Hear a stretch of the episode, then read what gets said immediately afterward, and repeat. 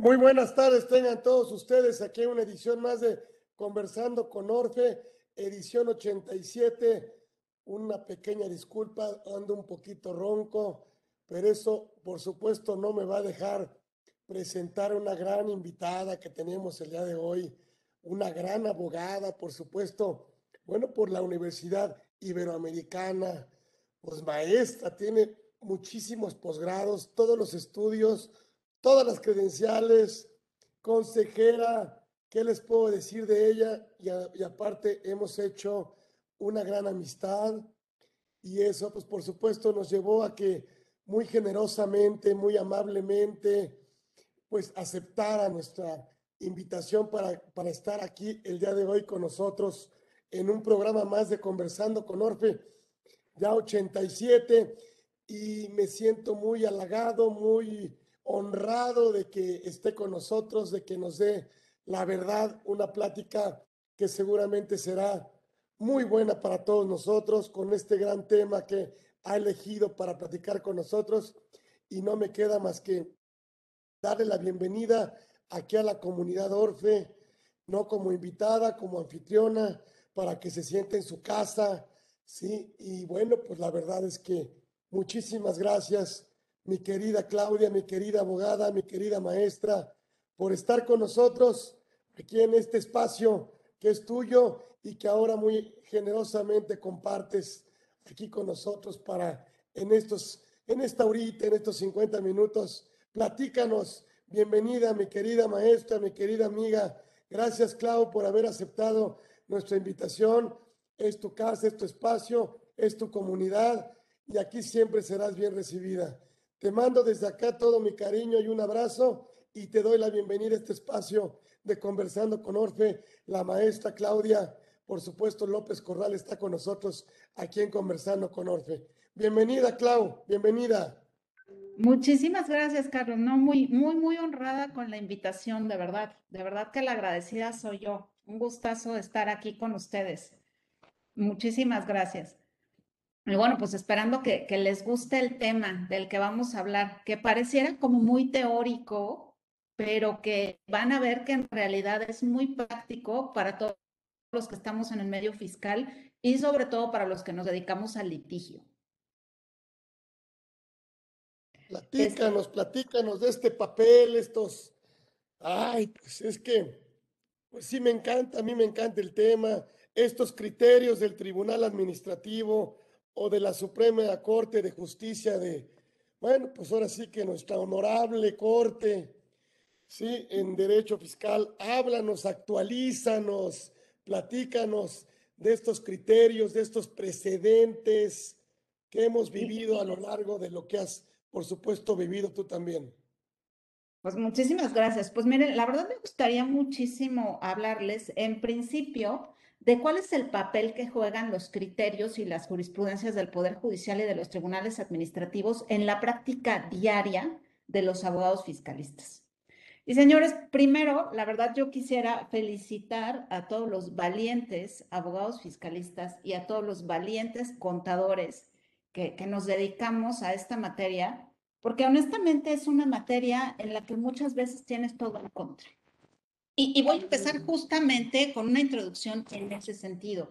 Eh, pido una disculpa de antemano si de verdad eh, consideran en un principio que me estoy viendo muy teórica. A lo mejor algunos de ustedes dicen, híjole, Claudia, como que se está regresando al primer semestre de la carrera. Este, yo vi teoría del derecho en primer semestre y a García Maínez, pues prácticamente lo leí entrando a la universidad pero eh, espero que con el desarrollo de la plática eh, vayamos viendo que realmente hay muchas cuestiones teóricas que vimos a lo largo de la carrera que honestamente con particularidad en la materia fiscal son muy aplicables y no solo son aplicables, son necesarias para poder generar estrategias que sean verdaderamente exitosas cuando autoridades fiscales están en una actualización constante, tanto de las leyes como de las normas. Entonces, empezaremos por el principio, como debe de ser, diciendo que finalmente, ¿dónde estamos parados? Bueno, el derecho fiscal forma parte del derecho público. ¿Por qué es importante esto? A ver, señores, no, sé aquí quiénes tengan como, como, ahora sí que dentro de sus hobbies la lectura, pero creo que todos los abogados deberíamos de tener en la, en la almohada dos libros de cabecera. El primero de ellos es la Constitución, más bien tres de hecho. El segundo es El arte de la guerra, o Sun Tzu, y el tercero, El príncipe Maquiavelo. Y el Sun Tzu señala dentro de uno de sus principios, no te rías, Carlos, de verdad, eh, dentro de uno de sus principios que de verdad, señores, es un principio básico en la existencia y en la vida diaria, por lo menos en la adultez, el que tienes que conocer a tu enemigo como te conoces a ti mismo para poder tener una batalla exitosa. En este caso en particular es bien importante tener presente que el derecho fiscal forma parte del derecho público porque eso nos permite conocer a quién es nuestro contrincante. Y en el derecho fiscal, nuestro contrincante es propiamente el Estado. ¿Por qué? Pues porque el derecho fiscal lo que rige son las normas que el Estado ejerce para poder llevar a cabo, desarrollar su poder tributario. Esto, señores, es súper importante. ¿Por qué? Pues porque finalmente el poder tributario y las normas tributarias tienen como finalidad obtener ingresos de los particulares que permitan sufragar el gasto público. Este es el principio básico de las contribuciones que está establecido en el 31 fracción cuarta de nuestra Constitución. Ahora bien, ¿para qué se usa básicamente el gasto público? Ya sé que ustedes van a decir, ay Claudia, pero ¿por qué nos preguntas cosas tan, tan simples, tan sencillas y como, como tan obvias? ¿no? Bueno, la verdad es que el gasto público en un principio obviamente se utiliza pues para poder llevar a cabo por parte del Estado los servicios públicos, en términos generales, para lograr el bien común, para la defensa de la soberanía. Pero lo más importante es que el gasto público y los ingresos que sustentan este gasto público sirven para, para la subsistencia misma del Estado. Y esto es lo que nos pone eh, en una problemática particular a los litigantes en materia fiscal y en una problemática particular a los contadores. ¿Por qué? Porque estamos combatiendo casi, casi David contra Goliat. Nuestro contrincante es el Estado y realmente el espíritu de las contribuciones, el espíritu de los ingresos, es la substancia del mismo Estado. Estamos luchando en cómo el Estado considera que debe ser el. Eso se posiciona nuestra ¿Por qué? Porque genera particularidades que otras ramas del derecho no. El derecho y el derecho mercantil no se enfrentan con la problemática de que el bien común se anteponga siempre ante el bien del particular. Y nosotros es, es el pan nuestro de cada. Tenemos aquí un problema serio. ¿Por qué? Bueno, pues porque existen ya disposiciones específicas que establecen que los servidores públicos tienen que dar prevalencia al bien común sobre el bien de los particulares. Y una de las leyes, y es aquí justamente en donde relaciono este concepto con el tema de las jurisprudencias y los criterios tanto de los tribunales administrativos como de los del Poder Judicial, una de las leyes que establece la obligación para los servidores públicos de que debe de prevalecer el bien común sobre el bien particular es justamente la ley orgánica del Poder Judicial Federal. Si ustedes revisan con cuidado el tema de las responsabilidades administrativas de los servidores públicos del Poder Judicial, van a ver que se encuentra dentro de los principios que deben de los servidores públicos salirse de este principio puede ser responsabilidades feministas. Más allá, la ley de responsabilidades administrativas públicos a los municipios autoridades, incluyendo a los tribunales estatales, incorpora un artículo 6 que me voy a permitir leerlo, que dice, todos los entes públicos están obligados a crear y mantener condiciones estructurales y normativas que permitan el adecuado funcionamiento del Estado en su conjunto y la actuación ética y responsable de cada servidor público. Y más allá de esto, en el artículo 7 establece como una de las directrices que tiene que seguir el servidor público el satisfacer el interés superior de las necesidades colectivas por encima de intereses particulares, personas o personales o ajenos al interés general y bienestar de la población. Y esto, señores, nos pone en una gran desventaja a los litigantes en materia fiscal respecto a otro tipo de litigantes. ¿Por qué? Porque no solamente nos enfrentamos como contraparte al Estado, sino que nos enfrentamos al Estado que trae como bandera la subsistencia misma del Estado y con una serie de ordenamientos jurídicos en los que le indican que debe de prevalecer siempre el interés público sobre el interés personal, que muchas veces se ve vulnerado por las disposiciones jurídicas fiscales o por el actual, este, por el actuar de las autoridades. Ahora bien, ¿qué otro punto es muy importante considerar eh, y, digo, dentro de la importancia de los criterios de los tribunales. Bueno, la verdad es que otro punto eh, muy importante para los fiscalistas, seamos abogados o seamos contadores, y, y, que la verdad es que a lo mejor me hubiera gustado como título de la plática, es el derecho fiscal no es para flojitos. No es para flojitos, señores. ¿Por qué? Porque la verdad es que tanto los abogados como los contadores nos tenemos que dedicar a una constante actualización. Y esta actualización tiene que abarcar desde las normas constitucionales, todas las reformas constitucionales. Y ojo, señores, no me estoy refiriendo nada más al artículo 31, fracción cuarta, en donde se establece la obligación de contribuir, ni al artículo 73, en el que se establece la facultad del Congreso para emitir disposiciones a través de las cuales se generen contribuciones. No, la realidad es que hay muchas disposiciones constitucionales que pueden incidir en un litigio en materia fiscal. Por ejemplo, la reforma a las, este, a las disposiciones en materia orgánica del Poder Judicial Federal, que incidió en cómo se va a llevar a cabo el desarrollo de las jurisprudencias y que de una u otra forma, al establecer estos cambios, nos pegan a los fiscalistas. Luego, entonces tenemos la obligación de estar pendientes de absolutamente todas las reformas constitucionales de inicio. De ahí tenemos que estar pendientes de todas las reformas legales, en particular en materia fiscal. Y la verdad es que suena sencillo, señores, pero de 2018 a la fecha se ha reformado nueve veces el Código Fiscal de la Federación. No, quiero ni contarles el número de artículos que se han movido. ¿eh? La verdad es que estar actualizado en el contenido de una ley fiscal es un verdadero reto. Eh, yo no sé ustedes, en lo particular, yo hace años que no tengo tiempo de leer una novela, porque nada más en estar actualizada me, me lleva un tiempo de lectura brutal. Además de las disposiciones legales, tenemos que actualizarnos respecto a las reformas a los reglamentos, si es que los hay, y las maravillosas reglas de carácter general, conocidas como coloquialmente como miscelánea fiscal, que es una maravilla porque es un masacote de este tamaño. Casi, casi es así como leer 100 años de soledad cada vez que salen las reglas de miscelánea fiscal y que necesariamente tienes que conocer, seas abogado o seas contador.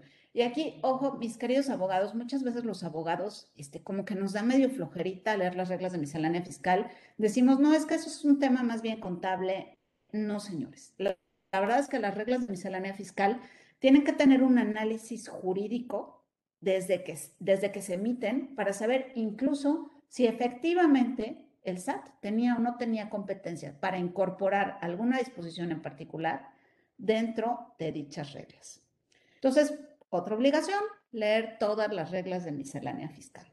También tenemos que estar actualizado, digo, por aquello de, de, si tenían algún ratito libre o querían aventarse una serie de Netflix, en los criterios de Prodeco.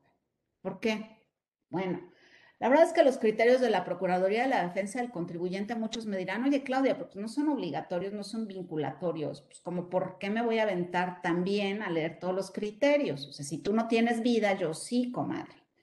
La realidad es que si bien no son vinculatorios, sí pueden utilizarse como un hecho notorio dentro de una demanda. Pueden ser utilizados dentro de sus estrategias para ganar un juicio en materia fiscal. Y por lo tanto, también nos sirven como una orientación. Entonces, este es otro punto que no debemos olvidar al actualizarnos cada mes leyendo todos los criterios de PRODECON. Y como si no fuera suficiente con toda dura, señor, importante, semanalmente, semanalmente tenemos que estar pendientes del semanario judicial de la federación para revisar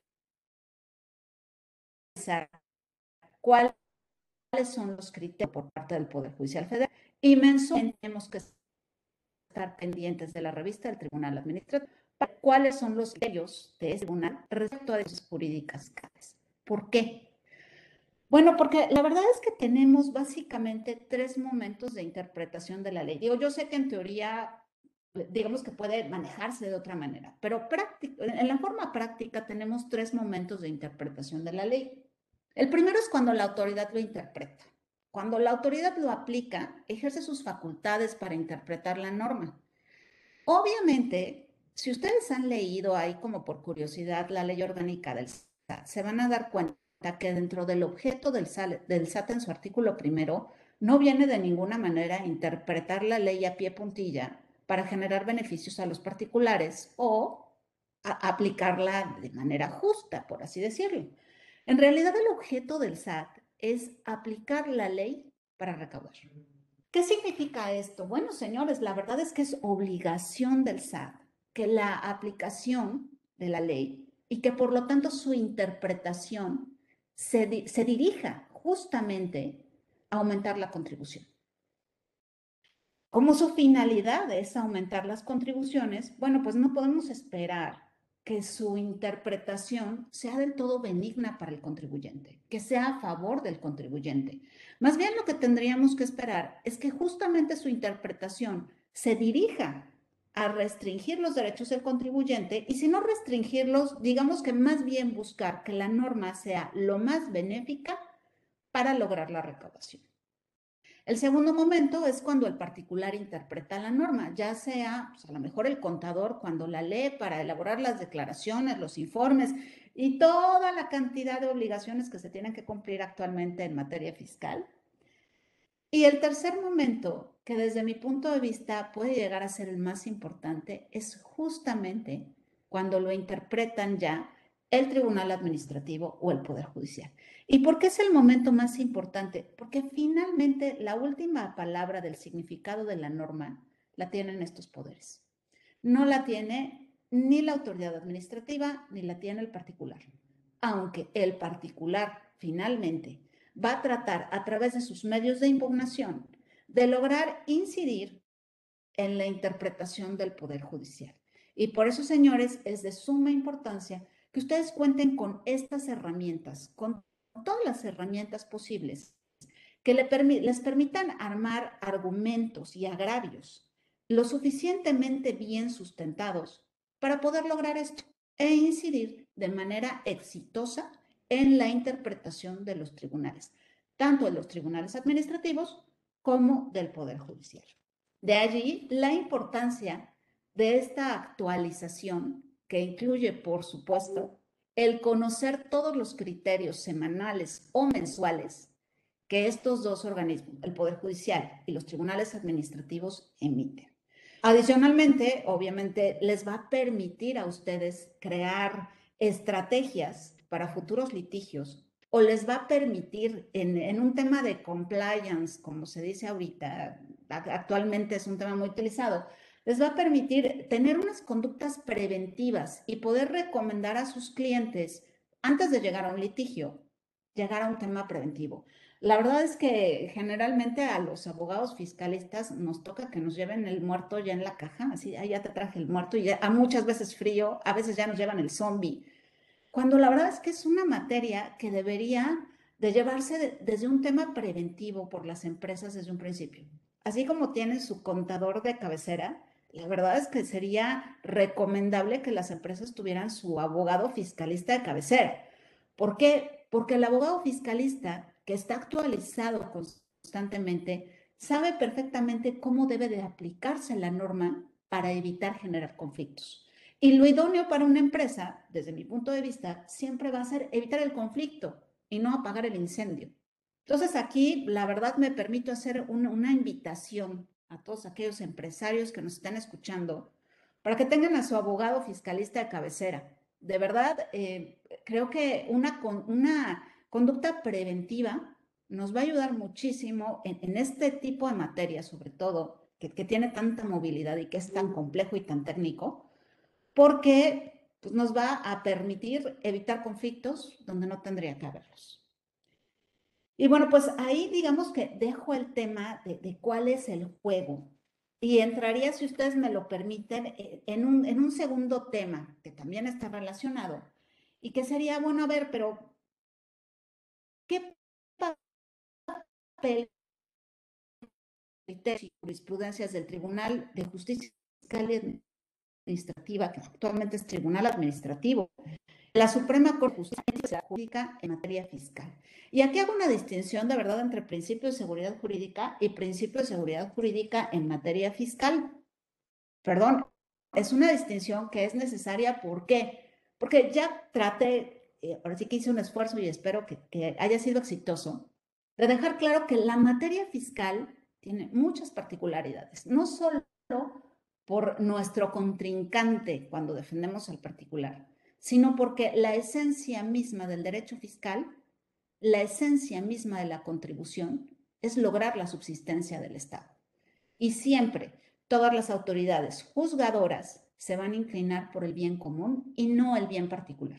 Eso obviamente nos pone en una desventaja y cierra el principio de seguridad jurídica, acota el principio de seguridad jurídica de acuerdo a lo establecido por la misma Suprema Corte de Justicia de la Nación. Y quisiera empezar justamente por, por tratar de llegar a, una definición de qué es el principio de seguridad jurídica.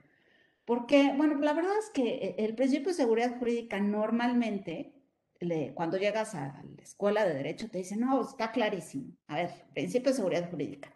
Las autoridades solo pueden hacer lo que tienen permitido, los particulares pueden hacer todo lo que no tengan prohibido. Es decir, señores, si ustedes van en la calle, ven el semáforo y no hay un letrerote que dice vuelta prohibida, dense la vuelta. La verdad es que desde ahí parecería que el principio de seguridad jurídica es muy simple. Si yo soy un particular, puedo hacer todo lo que no me prohíba la ley, mientras que la autoridad puede hacer solo lo que le permite. La verdad es que esto pone en una posición sencilla la autoridad, porque la autoridad lo único que tiene que hacer es revisar qué puede hacer y sujetarse a eso. Mientras que los particulares, pues tenemos como que darle la vuelta muchas veces para ver, bueno, ok, yo tengo que hacer todo lo que no tengo prohibido, pero ¿cómo lo hago para lograr el objetivo que quiero? Pero la verdad es que el principio de seguridad jurídica va mucho más allá de eso, señores, y en materia fiscal tiene muchas particularidades. Para poder definir el principio de seguridad jurídica, tendríamos que vincularlo en principio con el concepto de Estado de Derecho. Es muy importante tener claro qué significa el concepto de Estado de Derecho. Y el concepto de Estado de Derecho está relacionado directamente con el estar, eh, digamos que contar con un Estado en el que existan normas que regulen la actividad de los particulares y limiten la actuación de las autoridades. Es decir, está directamente vinculado con el principio de seguridad jurídica. Y, es en esta parte justamente en donde me gustaría un poco citar a, los autores clásicos. De verdad, de verdad, mm, la idea no es que se vayan a dormir o que digan, esta de verdad ya sacó su García Maínez. Pero honestamente, estos son principios que a veces no nos quedan del todo claro y que aunque ustedes no lo crean, sí pueden llevarlos a un juicio exitoso en un momento determinado. Ahora, ¿qué nos dice Pina Vara respecto a seguridad jurídica? Nos dice, seguridad jurídica es la garantía que representa la organización estatal en orden al mantenimiento del derecho y a la consecución y protección del individuo nacional o extranjero. Enrique Sánchez Bringas, por otra parte, nos dice, la Constitución establece que los gobernantes deben cumplir cuando en el ejercicio de una atribución afecta en la esfera jurídica de los gobernados, en especial a las que pueden aplicar leyes retroactivas en perjuicio de los gobernados, intervenir en el ejercicio de la acción penal y los procesos correspondientes y desarrollar jurisdicción en materias diferentes a la penal y llevar a cabo actos administrativos. Ojo, señores, ahí hay un tema muy importante. Hay otras definiciones más amplias de Jorge Carpizo y Rodolfo Lara, que justamente lo que hacen es como establecer, bueno, a el principio de seguridad jurídica es como una bolsa grandotota en el que se contienen bolsas chiquititas. Y dentro de estas bolsas chiquititas tenemos, por ejemplo, al derecho de petición, a la irretroactividad de la ley, la privación de la libertad solo mediante juicio seguido mediante el debido proceso, al principio de legalidad, la prohibición de aplicar la analogía este, en el tema penal y otros muchos. El principio de seguridad jurídica es grandísimo y engloba a todos estos otros principios que finalmente lo conforman. Y me parece muy interesante y muy aplicable al caso del derecho fiscal eh, lo establecido por el autor Miguel Carbonell y Sánchez. Eh, Miguel Carbonell lo que hace es que dice, no, a ver, no nos hagamos bolas. Existen dos dimensiones de, la seguridad jurídica. Una está directamente relacionado con la previsibilidad de nuestras acciones. Es decir, yo como particular tengo que saber si llevo a cabo alguna acción, cuál va a ser la reacción por parte del Estado y cuáles son las posibles consecuencias de mis acciones. Eso es por un lado. Y por otro lado, el principio de seguridad jurídica está directamente relacionado con la corrección estructural de la norma. Y ojo, señores, porque aquí es en donde se pone muy interesante el tema y en donde este principio puede servirles dentro de un litigio. ¿Qué nos dice? Bueno, utiliza obviamente este términos latinos, nos gusta mucho, suena bonito. Yo en particular solamente de justicia, decir el melodium, que son chelas heladas, las bastante cuando hace calor. Pero bueno, define varios principios que debe seguir una ley para ser válida y ahora sí que respete el principio de seguridad jurídica dentro de su estructura. El primero, que lo denomina ley promulgata, se refiere a la adecuada promulgación de la ley, es decir, que haya sido emitido por el órgano competente y que el proceso a través del cual se genera esta norma esté, sea el establecido formalmente en las disposiciones. En este caso, por ejemplo, las leyes fiscales, quien las emite, bueno, pues ya dijimos que al Congreso de la Unión le corresponde, de acuerdo con el artículo 63 de la Constitución Política de los Estados Unidos Mexicanos. Y aquí tendríamos que contemplar otras normas que a lo mejor no son tan conocidas o no estamos tan familiarizados con ellas. Y son las disposiciones en materia de derecho parlamentario. Para poder emitir una ley, existe un reglamento de la Cámara de Diputados y un reglamento de la Cámara de Senadores.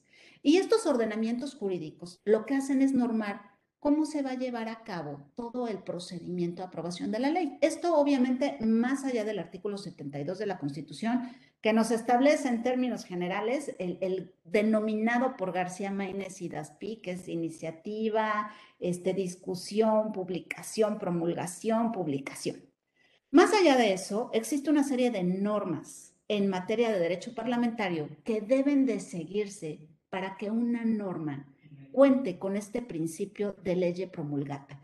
¿Y por qué es importante, señores? Bueno, señores, pues porque dentro de un principio de seguridad jurídica, si las normas fiscales no se sujetan a la normatividad y a la ley en materia parlamentaria, ya están investidas de inconstitucionalidad y de legalidad. Por ejemplo, y, me voy a tratar de ir de verdad a un ejemplo muy sencillo. La Cámara de Origen en materia de ingresos tiene que ser la Cámara de Diputados forzosamente porque así lo establece la Carta Magna en el artículo 74. Si una iniciativa de ley de ingresos, hablemos del ejercicio 2001, fue aprobada en Cámara de Diputados, se remite a la Cámara de Senadores y en Cámara de Senadores se modifica, legalmente tanto por lo establecido en la Constitución como por lo establecido en las disposiciones parlamentarias, tendría que regresar a la Cámara de origen, es decir, la Cámara de Diputados, para que estas modificaciones sean aprobadas por esta ley, digo, por esta Cámara nuevamente. ¿Qué sucede si no, pasa esto? Se está vulnerando tanto las disposiciones normativas en materia parlamentaria como la Constitución. ¿A qué nos apertura esto, señores? Nos, nos permite, nos abre la posibilidad de una defensa más amplia. ¿Por qué? ¿Qué pasa si, por ejemplo, el Código Fiscal inicia su discusión en Cámara de Senadores? ¿Qué tal si se presenta en Cámara de Senadores? ¿Se está vulnerando la Constitución? Sí. Si después de la Cámara de Senadores se pasa a Cámara de Diputados, la Cámara de Diputados, ah, bueno, a ver, quisiera aquí hacer una apreciación y, y perdón porque me voy a regresar un paso o dos. Las disposiciones en materia de contribuciones le corresponden a la Cámara de Diputados. Seguramente si ustedes se meten a la página de diputados y de senadores, van a encontrar iniciativas referentes al Código Fiscal, reformas al Código Fiscal, que iniciaron en Senado. ¿Por qué? Bueno, pues porque nuevamente en esta trascendencia de los criterios eh, del Poder Judicial de la Federación, el Poder Judicial de la Federación ya determinó que es la contribución, es, es, el establecer contribuciones lo que, tiene que lo que tiene que surgir en la Cámara de Diputados. ¿Qué significa? Las normas de procedimiento, que no son propiamente el fijar una contribución con su base, su tasa, sus sujetos, su objeto, sí pueden iniciar en Cámara de Senadores. Entonces, regresándome a estos dos pasos, corrijo, y una modificación a la ley del IVA en la cual se fija tasa, base, objeto, sujeto, todos los elementos de una contribución, que iniciara en Cámara de Senadores, que pasara a Cámara de Diputados, que los diputados dijeran, sí, súper padre, estamos de acuerdo todos, pongámosle un nuevo impuesto al alimento de tortuga, sí, eso, el alimento de tortuga tiene que tener un nuevo impuesto, va, lo aprueban, lo mandan al Ejecutivo, el Ejecutivo dice, pregón porque hay muchísimas tortugas en México, entonces pues voy a poder tener más ingresos y lo publica, señores, esa reforma es completa, total y absolutamente impugnable por inconstitucional. Es decir, señores, vale la pena cuando presentan el paquete de reformas fiscales analizar el proceso legislativo.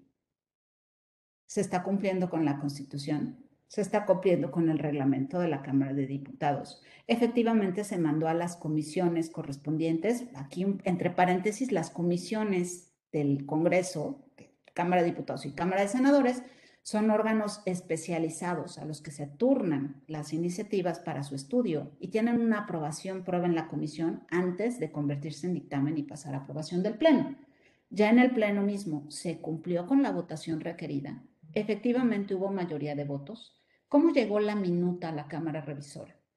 En la Cámara Revisora siguió el procedimiento legislativo adecuado. Porque de no ser así, señores, no se está cumpliendo justamente con este principio de ley promulgata. Y si no cumplimos con el principio de ley promulgata, hay una violación al principio de seguridad jurídica que es impugnable.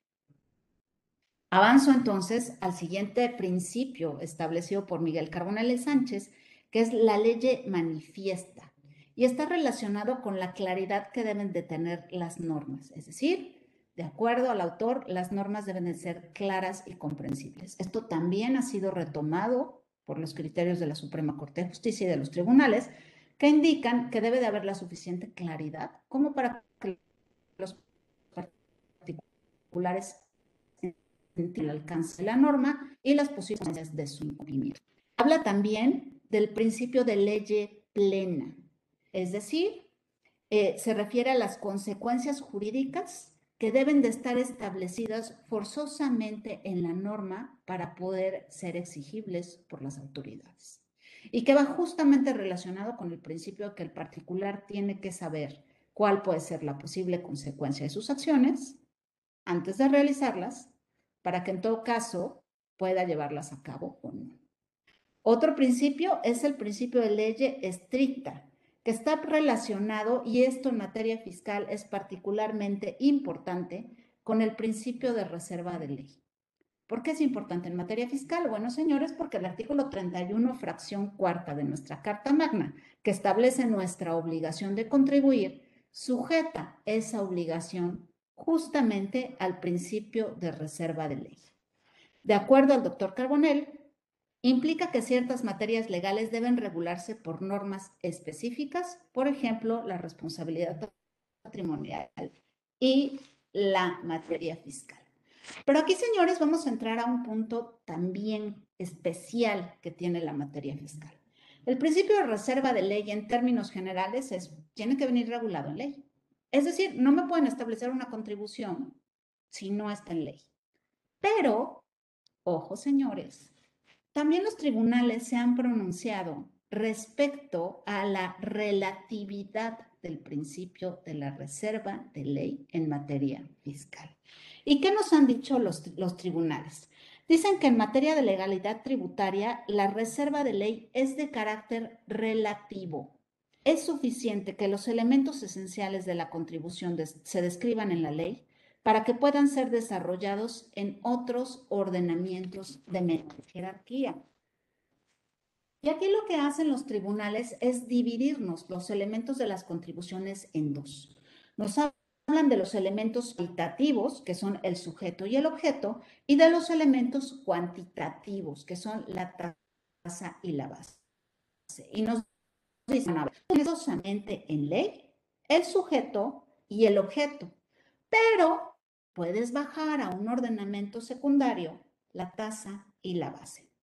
¿Y por qué es importante esto, señores? Bueno, pues porque gracias a estos criterios vamos a encontrar, por ejemplo, que en las reglas de carácter general en materia de comercio exterior de 2005 se hacía referencia para el cálculo justamente de, de, los impuestos generales de importación de los vehículos al libro amarillo de los Estados Unidos de América. Y porque ustedes van a encontrar dentro de, varios, dentro de varias contribuciones estatales, como es el caso, por ejemplo, de los impuestos vehiculares en el estado de Nuevo León, que hacen referencia justamente al libro azul. ¿Para qué se usa esto? Bueno, a lo mejor no, no, lo único que tengo que establecer claramente es mi sujeto y mi objeto, establezco mi tasa y mi base, pero puedo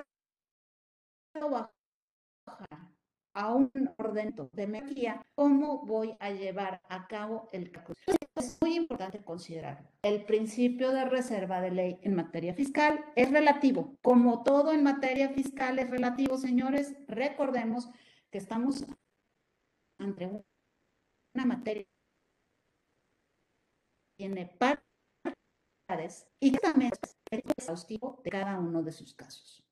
Listo. Pasando a este principio de reserva de ley, hablamos de un principio maravilloso, que es el de la ley previa, y que habla de la no irretroactividad de la ley, que quedó en nuestra materia un poco cuestionable con los criterios de la Corte respecto al artículo 69b. La verdad es que nos genera ahí un poquito de dudas por aquello de que en algunos casos nos pueden aplicar este, retroactivamente y en otros no nos pueden aplicar retroactivamente. Y la verdad es que cada vez que sale una, una, una reforma en materia fiscal, pues todos estamos esperando que salgan las jurisprudencias o los criterios este, judiciales o del tribunal administrativo para saber si eso no es retractivo. Casi, casi hacemos una vaquita y una apuesta de, no, pues esta sí va a ser porque es procedimental, no, pero esta no, porque pues puede ser procedimental, pero puede ser que no. Y entonces tú qué crees, hacemos unas apuestas. Este, es más, cuando sale el criterio, hasta nos reunimos, echamos unas chelas o unos whiskies, dependiendo de si estamos de fresas o no para poder decir quién ganó la apuesta si había retroactividad o no. Entonces, en materia fiscal, este principio de ley previa también es relativo, también es especial y también, señores, depende su definición de los tribunales. Finalmente, mi principio favorito y el más vulnerado desde mi punto de vista es el de ley perpetua. Y el principio de ley perpetua que salvaguarda la seguridad jurídica en materia fiscal dice, este principio afirma que los ordenamientos jurídicos deben ser lo más estables que sea posible, a fin de que las personas puedan conocerlos y ajustar su conducta a lo que establezcan. Y señores, este es mi principio favorito y desde mi punto de vista el más vulnerado. ¿Por qué? A ver, señores, llevamos nueve reformas al Código Fiscal en cuatro años. Dentro de estas reformas se han modificado artículos que no han entrado en vigor operativamente hablando, porque hablamos de dos momentos, por así decirlo, de la entrada en vigor. El artículo transitorio me puede decir, ah, ya esta disposición entrará en vigor el primero de enero o al día siguiente a partir de su publicación. Y digamos que ese día nace a la vida el artículo y dice, oh, ya abrí mis ojitos y qué maravilloso mundo. Ya, qué felicidad. Pero realmente un artículo nace a la vida, una disposición jurídica nace a la vida cuando es aplicada. Y lo cierto es que tenemos disposiciones fiscales que no han sido aplicadas y que no han sido aplicadas a pesar de que tienen ya años de estar vigentes legalmente hablando. Por ejemplo, el tema de la razón de negocios. El artículo 5A del Código Fiscal nació a la vida jurídica en 2020, sin que fuera efectivamente operado por la autoridad. Fue modificado en 2021. Y como si no fuera suficiente, en 2022 se hicieron reformas a varios ordenamientos en materia fiscal en el que se incorpora el concepto de la razón de negocios. ¿Qué nos genera esto, señores? Ustedes pueden decirme cuál va a ser el alcance de estas disposiciones. Con todo y que tenemos de 2020 a la fecha el artículo 5A ahí viviendo en el Código Fiscal, chillando y, y pidiendo su biberón. La realidad es que no, señores. Y la verdad es que es muy difícil y lleva mucho tiempo conocer verdaderamente el alcance de una disposición jurídica. ¿Por qué? Pues la disposición jurídica se aprueba, se publica en el Diario Oficial de la Federación, entra en vigor. Empieza la autoridad fiscal a utilizarla. ¿Y cuánto tiempo tiene la autoridad fiscal para llevar a cabo sus, procedimientos de fiscalización, para ejercer sus facultades? de acuerdo al Código Fiscal, tenemos entre 5 y 10 años, dependiendo de si presentaste tu declaración, estás localizado, una serie de, una serie de cuestiones. Pero digamos que una autoridad tiene entre 5 y 10 años, la autoridad fiscal, para poder aplicar una disposición. ¿Qué significa esto? Bueno, por ejemplo, la reforma penal fiscal que empezó, entró en vigor en 2018, pues digamos que todos los procedimientos de fiscalización, aún si se hubiera empezado a aplicar en ese año, pues tenemos cinco años para que la autoridad lleve a cabo actos de fiscalización después de 2018, que entró en vigor la reforma, y después de eso tenemos que dar un tiempo para que el particular los, los impugne, los interprete y conozcamos el criterio de los tribunales.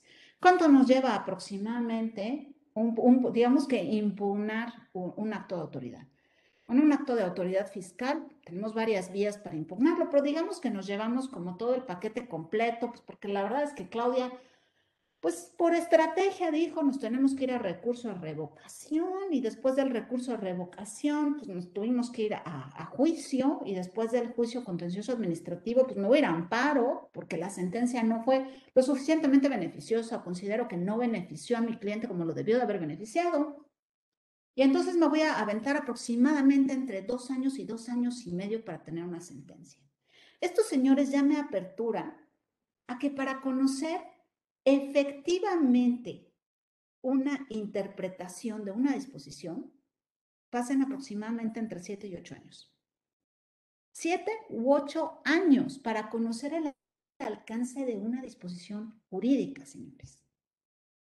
Si tenemos nueve reformas al Código Fiscal en cuatro años, lo cierto es que es cuestionable que hayamos permitido que la norma se aplicara y madurara, por así decirlo, que la norma creciera, que nos permitiera conocerla. ¿Por qué? Porque el texto ahí está. Pero el texto lo puedo interpretar yo y si me echo un bacanora o un mezcal, seguramente mi interpretación va a ser, guau, lo máximo. Pero mi interpretación va a ser diferente a la de la autoridad. Y tendré yo que convencer al legislador para tratar de que la interpretación del legislador, perdón, del juzgador, sea acorde con la mía. Es decir, realmente no conocemos el alcance de una disposición jurídica hasta que pasa todo este proceso. Y de ahí la importancia, señores, del principio de la ley perpetua. De ahí la importancia de que una norma tenga el suficiente tiempo de vida para poder conocer realmente cuál es su alcance. Y es por eso, justamente, este principio ley forma parte del principio de seguridad jurídica, en particular en materia fiscal. Y no lo digo yo, señores, porque en realidad es tan particular la materia fiscal que es el mismo Poder Judicial Federal el que se ha pronunciado respecto al alcance de este principio en la materia. Y me voy a permitir justamente señalar lo que este poder ha señalado que es el principio de seguridad jurídica en materia fiscal. el Poder Judicial este federal determinó que esta garantía constituye uno de los pilares del sistema fiscal mexicano y tutela que el gobernado no se encuentre en una situación de incertidumbre jurídica o en un estado de indefensión, determinando que el contenido esencial del principio de seguridad jurídica en materia fiscal radica en poder tener pleno conocimiento sobre la regulación normativa prevista en la ley y sobre sus consecuencias. ¿Cuál es el punto aquí, señores? El Poder Judicial ya me está diciendo, a ver, Claudia, en materia fiscal, el principio de seguridad jurídica se basa en que conozcas la norma y conozcas las consecuencias de tus actos acorde con esa norma. Pero conocer la norma, señores, va muchísimo más allá del artículo. La autoridad me puede decir, oye, Claudia, no inventes, a ver, reforma entonces septiembre. Se aplicaron todos los dictámenes de las cámaras de diputados y después de senadores en las gacetas parlamentarias. Y no te basta con eso, se publicó en el diario oficial de la federación. O sea, casi casi se te dijo, se te avisó, se te volvió a decir, se te advirtió, y tú me sales con que no conoces la norma. No, señores, no conozco la norma. No conozco la norma, porque además Después de que me publiques eso, me vas a publicar leyes, más bien no leyes, perdón, normas de carácter general. Y muy probablemente me vas a publicar reformas al reglamento. Y todavía después de que tú emitas tus reglas de carácter general, que me voy a tener que leer un masacote de este tamaño para poder saber qué me estás publicando, me resta el saber cómo la vas a interpretar. Conocer la norma no es leer un artículo, señores. De verdad. Ojalá, tan sencillo. Digo, como fiscalista les podría decir que mi vida sería muchísimo más fácil si, si conocer la norma nada más fuera leer el artículo. Pero también me podrían ustedes decir que si, si las cosas que valen la pena fueran fáciles de hacer, cualquiera las haría, ¿verdad? El punto aquí es, habría que preguntarnos y valdría la pena poner sobre la mesa si el que haya tantas reformas en materia fiscal en tan poco tiempo está verdaderamente salvaguardando el principio de seguridad jurídica de acuerdo a los criterios de los tribunales. Y con eso concluyo propiamente la parte del principio de seguridad jurídica y me gustaría entrar al tema y, de verdad, perdón, porque de verdad ustedes han de decir, bueno, esta vieja en serio se leyó al García Maínez para venir, se inspiró, se echó tres bacanoras, dos mezcales y un tequila. les prometo que no. Pero les juro que sí es importante esto. Aquí habría que señalar ¿Cuál es la importancia? ¿Qué, cómo constituyen los criterios del Poder Judicial y del Tribunal Administrativo una fuente de derecho en materia fiscal? Porque en esta materia también tiene particularidades como fuente de derecho la jurisprudencia. ¿Por qué? Bueno, no me voy a meter tan a lleno, tan de lleno a este tema, pero podemos decir que de acuerdo con García Maínez, de verdad he de decir, este es mi fan número uno, de acuerdo con García Maínez, tenemos distintos tipos de fuentes del derecho. La primera son las fuentes reales. ¿Cuáles son las fuentes reales? Bueno, pues los factores y elementos que determinan el contenido de la norma. En español significa que los legisladores detectan que existe algún tipo de problemática y buscan resolver. Así de sencillo. La fuente real es qué está generando el problema y cómo lo resuelvo. Y si para resolverlo tengo que emitir una ley o modificar una, pues lo hago. Esa es una fuente real del derecho. Existen las fuentes formales, que son los procesos de la creación de la norma, y las fuentes históricas, que es el contenido de las normas mismas. Y aquí me voy a ir cuáles son las fuentes del derecho fiscal mexicano. Y aquí me van a decir ustedes, Claudia, está súper mega requete recontra fácil porque tú ya hablaste del principio de reserva de ley.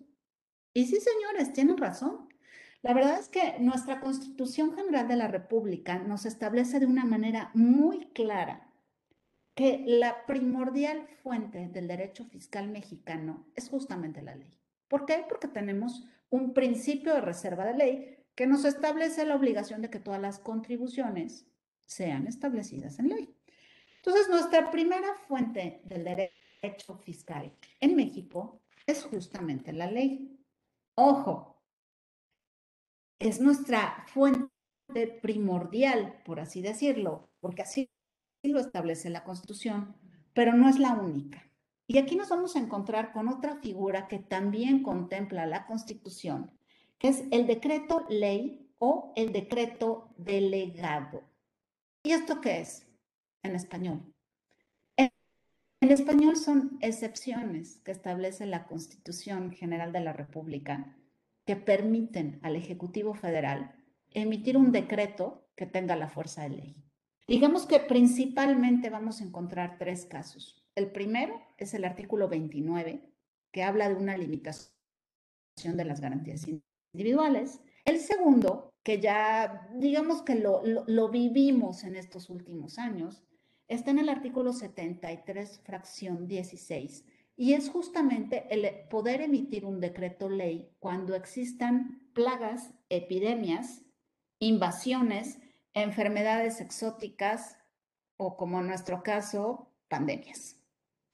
Y el último, que es el que está relacionado directamente con la materia fiscal, está contemplado en el artículo 131, segundo párrafo de la Carta Magna, y que establece justamente la facultad del Ejecutivo para aumentar, disminuir o suprimir las cuotas de las tarifas de exportación e importación expedidas por el propio Congreso. Y aquí tenemos dos normas constitucionales. Una que nos dice, oye, a ver, en materia fiscal solamente ley. Ah, pero ojo, si son tarifas de importación o exportación, también.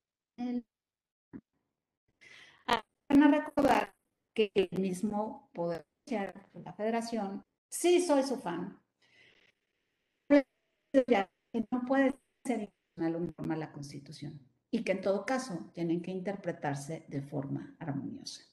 Entonces, también constituye una fuente del derecho fiscal el decreto ley.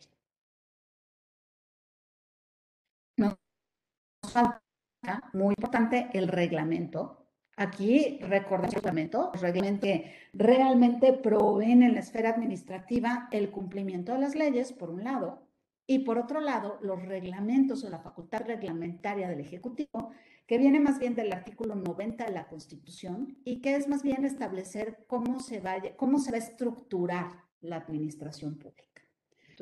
Entonces, ¿esto por qué es importante, señores? Porque dentro de los reglamentos en los cuales se provee la esfera administrativa de las leyes, tenemos que vigilar que el alcance de la norma no exceda la ley, por un lado. Y dentro del reglamento que se encarga de decirnos cómo va a llevar a cabo los negocios el Ejecutivo, es decir, cuál va a ser su estructura, cómo se va a conformar la Secretaría de Hacienda, cómo se va a conformar el SAT, cuál, qué área es competente para qué, nos va a establecer justamente este punto, la competencia. Distingamos, señores, tenemos que tener mucha claridad para llevar a cabo un litigio exitosamente ¿Cuál es la diferencia entre una facultad, una atribución y la competencia? En los reglamentos lo que se establece es la competencia. Y recordemos que el Poder Judicial tiene de oficio que entrarle al estudio de la competencia de las autoridades para poder determinar la legalidad de un acto. ¿Por qué? Porque para poder emitir un acto de molestia tiene que ser emitido por autoridad competente, estar fundado y estar motivado. Entonces, es básico el estudio de los reglamentos de entrada para saber si la autoridad que generó el acto podía o no podía generarlo. Y esto puede derivar de entrada en ganar o perder el juicio. Eh, no sé, ¿cómo vamos de tiempo, Carlos? Porque yo la verdad me sigo como media, ya lo habrán notado. yo empiezo a hablar. Un privilegio escucharte. Este, ya, ya llegamos al tiempo, pero muy rápido, además. Además, no, no rápido eh, por, por ameno, por conciso. Eh, me encanta, la verdad, cómo explican los temas tan complicados, la verdad, para luego los contadores. Eh, para, todos, Carlos, para todos. Exacto. Entonces, para todos, te agradecemos mucho, mi querida Clau. Mira, tenemos un reconocimiento porque quiero presentártelo ahí. Es virtual, pero, pero pues nos da la oportunidad ahí de dejar ahora sí que el precedente. Sí, el precedente, pero bueno, nuestro agradecimiento como siempre y permítenos seguir invitándote.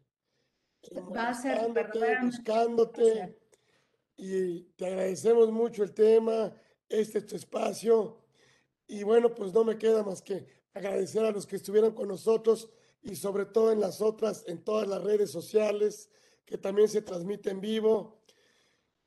Descansaremos estas semanas, pero, pero enviaremos las ligas para que si quieren volver a meterse a escuchar alguno de los conversatorios, así lo podrán hacer. Y este sin duda valdrá la pena volver a escucharlo.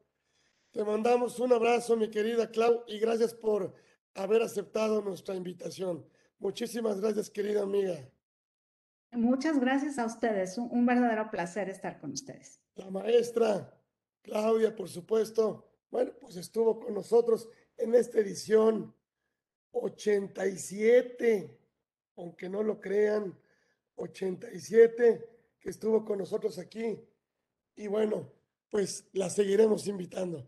Muchísimas gracias. Nos despedimos, no nos, nos seguiremos viendo, pero bueno, pues todos los miércoles descansaremos estas semanitas de Santa y de Pascua y luego, por supuesto, pues retomaremos nuestros conversatorios. Muchas gracias. Un abrazo. Gracias, Clau. Gracias. Todo mi cariño. Gracias.